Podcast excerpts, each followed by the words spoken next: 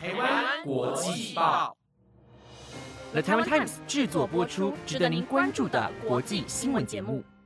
Hello，大家好，欢迎收听台湾国际报系列节目《国际专题周报》的第三十五集。我是今天的主持人盛妮，我们将会在每个星期日中午更新节目，带大家深入了解国际上重要的时事，用不同面向看待新闻议题。希望节目能够在未来符合你们的期待。大家午安，最近过得怎么样呢？这几天闷热的天气真的是让人心浮气躁哎。除了高温轰炸外，其实还有一件事情让我非常的困扰，那就是蚊子。每到晚上想好好休息时，耳朵旁边总是传来蚊子的声音。所以我就去问我的朋友们，说有什么方法可以让蚊子不要来骚扰我。我的朋友却说：“啊，你明明就知道蚊子会停在皮肤上吸血，那你为什么要露出一大片皮肤给它叮嘞？”所以我晚上就用棉被把全身都包裹起来，但蚊子就跑来叮我的脸。我朋友就又说：“啊，那你明明就知道蚊子喜欢在晚上咬人，你干嘛一定要挑晚上睡觉嘞？你这不就是摆明了给蚊子吸血的动机吗？”所以我就改成白天睡觉，但蚊子还是来叮我啊！我朋友又说啊，为什么蚊子那么多人不叮，为什么偏偏只叮你一个人呐？我也觉得很奇怪啊，所以我就抓来了一只蚊子，问他，哎，你为什么只叮我？啊？他就说，哦，因为你的皮肤看起来细皮嫩肉，我们蚊子就喜欢挑这种下手。但是这些是天生的问题呀，我也没办法短时间改变。最后我真的没有办法了。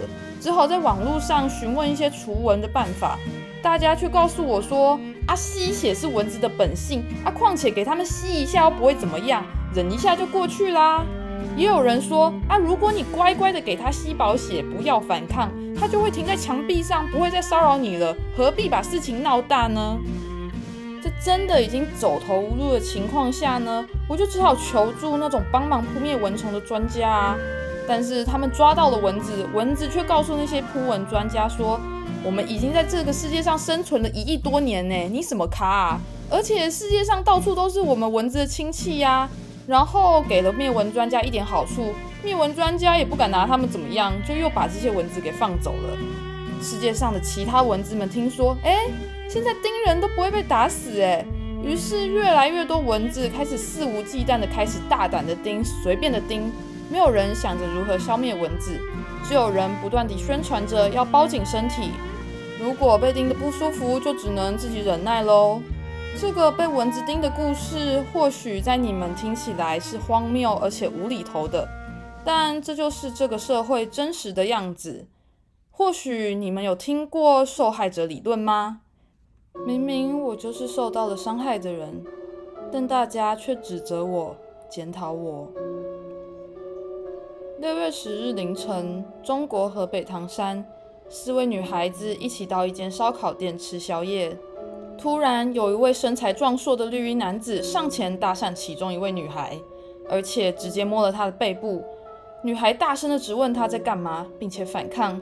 下一秒就被绿衣男子抓起甩到地上，并且绿衣男子的朋友们拿起酒瓶和椅子往女生身上砸。女孩的朋友们上前阻拦，也一起遭到了暴力的殴打。被搭讪的女孩被拖到店门口后，遭到了拳打脚踢的对待，并且被酒瓶、餐具等钝器用力攻击头部。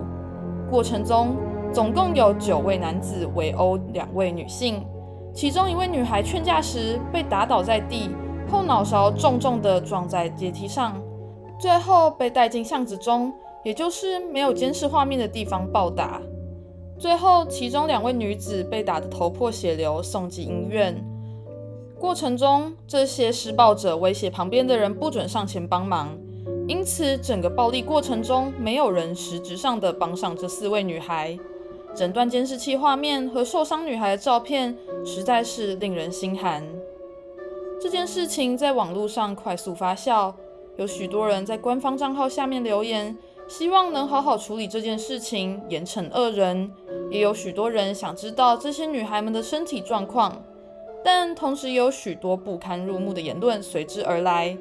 他们责备女孩子不应该在这么晚了还在外面闲晃，说他们穿着短裤本来就是为了招蜂引蝶。他们合理化着那些施暴者的行为，说喝醉酒的人这么做很正常。他们检讨着女孩不该以如此激动的态度拒绝男性，说着女人要懂得体谅男人，不要当着面拒绝别人。男人都爱面子。也有人说女孩不识相，这种情况下乖乖的顺从不就好了吗？他们检讨着受伤的女孩，并且为这群施暴者找借口。很多人会把这起事件上升到男女不平等的层次，但其实我觉得这也是人与人之间单纯的不尊重。当我们跳脱男生和女生这件事，这就是一件单纯的骚扰和殴打事件。不论今天骚扰他人、施加暴力的是男生还是女生，只要打人就是错的。如果要牵扯到性别，法律也从来没有说过男人殴打他人是可以罪行从轻。或者是被原谅的，那为什么大众的标准却觉得可以合理化他们围殴和骚扰他人的行为呢？说实话，我觉得这些言论让我认知到了这件事情为什么会发生。他们的价值观告诉他们，晚上外出的女孩露出自己的肌肤就是可以随意玷污的信号，要是不顺从的话，可以直接殴打，毕竟是他们不愿意给自己面子。自己打他们几拳，发泄一下情绪，不是很天经地义的事情吗？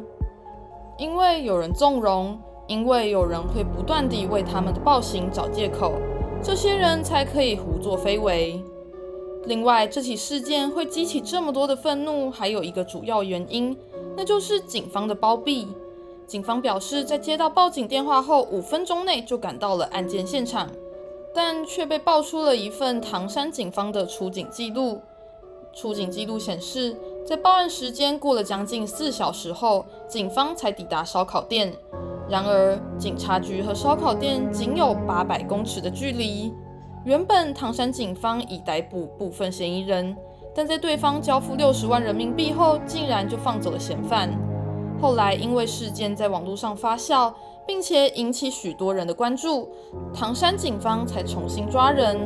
当中的四名嫌犯却也在这段期间从唐山逃逸到了江苏境内。虽然最后所有嫌犯都已绳之以法，但不知道唐山警方有没有考虑到，收钱将他们放走后，有多少人即将暴露在危险当中？另外，在绿衣男子的抖音账号中，还有与一名穿着公安局通勤服的人的合照，不免让人怀疑唐山警方这一连串的怠慢和无所作为，都是因为这些男子背后拥有的势力。导致两者之间的相互勾结包庇，也因为这起唐山烧烤店带出的警察办案不公等问题，许多先前得不到正义的民众都相继在网络上发声。例如，一位北北颤抖地说出自己的儿子被一边讲电话一边开车的司机撞倒后身亡，警方却故意不向目击者们做笔录，反而将此事不了了之，还大声地向北北叫嚣说：“要告就去告啊！”另一位同样来自唐山的女子，在网络上实名举报一起黑道团伙事件，指自身被黑道非法拘禁十六小时，期间被残忍对待和羞辱。报警后，警方却也草草了事。最恐怖的是，派出所人员给他打电话，要求他删掉网上实名举报的影片。许多人不敢相信，在二零二二年看似发达文明的社会中，有这么多起随机的暴力事件。这件事除了带给大家愤怒的心情，更多的是打破大家对社会的信任。我只是想跟朋友出去吃顿饭而已，却被打到几乎丧命。这件事情让唐山的公共安全得以受到整治。那有没有可能在网络以外，在监视器看不到的地方，也有着数不清的事件正在不断的发生呢？而且没有任何人能为他们伸张正义。许多人也因此开始担心，如果换作是我遇到这种事情该怎么办呢？他们人多，身材又十分壮硕，如果真的被这种喝醉酒的壮汉搭讪了，该如何将伤害减到最低？我看到很多人说可以准备一瓶辣椒水，或者是学一些网络上的防身术，但在事情突然发生时，哪有时间拿辣椒水喷每一个人？而这些防身术必须要长时间并且有系统的训练。当下很可能会反应不来，或是更加激怒对方。如果事情发生时，首先，当意识到情况不对，就应该马上逃跑到人多的地方。如果对方已经出现在你面前，并且开始进行搭讪，可以先假装顺从。虽然从小的教育灌输我们要勇敢说不，但当自己处于弱势的一方时，不激怒对方的情况下，才能转移对方注意力，全身而退。最后，希望大家除了注意如何保护自己，更重要的是从源头减少这种不尊重他人、情绪无法控制的人出现。例如，更好的学校教育、家庭教育、警方清廉正义，让这些恶势力不敢如此嚣张。最后，感谢网络的快速传播，让这件事进入公众的视野，也感谢勇敢将这段监视画面放出来的人。这件事情被公众们知道，被各国媒体们报道。算是不幸中的大幸，因为引起更多人的注意和共鸣，这件事才得以被重视和更妥当的解决。因为激起广大人民的愤怒，因为各种舆论压力，这些犯罪者才能在三十六小时内全部归案。毕竟这些施暴者一定是在当地有权威的人，如果没有法律的束缚，他们很有可能找到放出监视画面的人报复，甚至直接威胁这四位被害女性的生命安危。最后，我不感谢这件事的发生，但我真的很庆幸这件事情能够被曝光，让更多人开始探讨这件暴力事件背后需要被整治的部分。最后，我也想问大家一个问题：如果在你面前发生了暴力事件，你会选择上前帮忙，还是在旁边等待着警察到来呢？非常感谢你听到了节目的尾声。针对今天的内容，如果你有什么想法，或者是有什么期待听到的主题，都非常欢迎你透过留言或是 email 跟我们分享或讨论。那今天的国际专题周报就到这边先告一段落喽。下星期的同一时段一样会是由丽莲来主持。那我们两个星期后再见，拜拜。